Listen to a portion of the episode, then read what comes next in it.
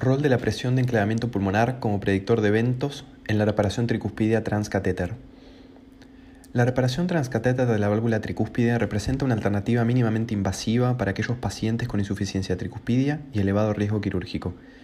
En este contexto, la presión de enclavamiento pulmonar es un parámetro hemodinámico que indica hipertensión pulmonar secundaria e insuficiencia cardíaca izquierda.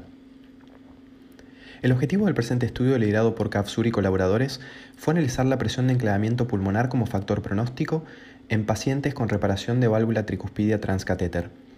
Para ello, se analizaron un total de 60 pacientes a los que se les realizó cateterismo derecho previo a la reparación tricuspidia.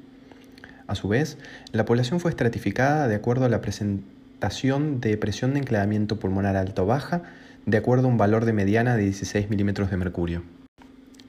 Dentro de los procedimientos de reparación de la válvula tricúspide transcatéter se incluyeron a la anuloplastia tricuspidia y a la reparación borde a borde, dentro de los cuales 37 pacientes presentaban insuficiencia tricuspidia aislada y 10 pacientes el combinado de insuficiencia tricuspidia e insuficiencia mitral.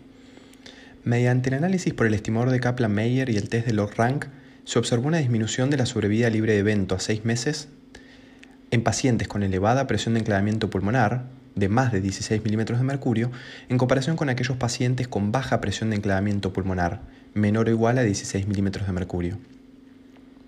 La presión de enclavamiento pulmonar elevada a su vez se asoció a un incremento de la ocurrencia del objetivo compuesto de muerte y hospitalización de causa cardíaca.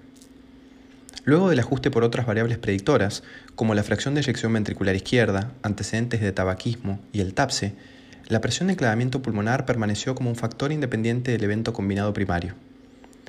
El mejor valor predictivo fue un valor de corte mayor a 16 milímetros de mercurio, con un área bajo la curva ROC de 0.700.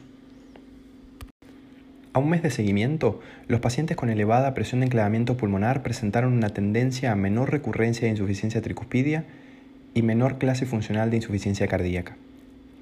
Por lo tanto, de este estudio podemos destacar que la presión de enclavamiento pulmonar es un parámetro predictor de eventos en pacientes sometidos a una reparación transcatéter percutánea de válvula tricúspide y que una presión de enclavamiento pulmonar menor o igual a 16 milímetros de mercurio presenta un perfil hemodinámico favorable con menor mortalidad asociada.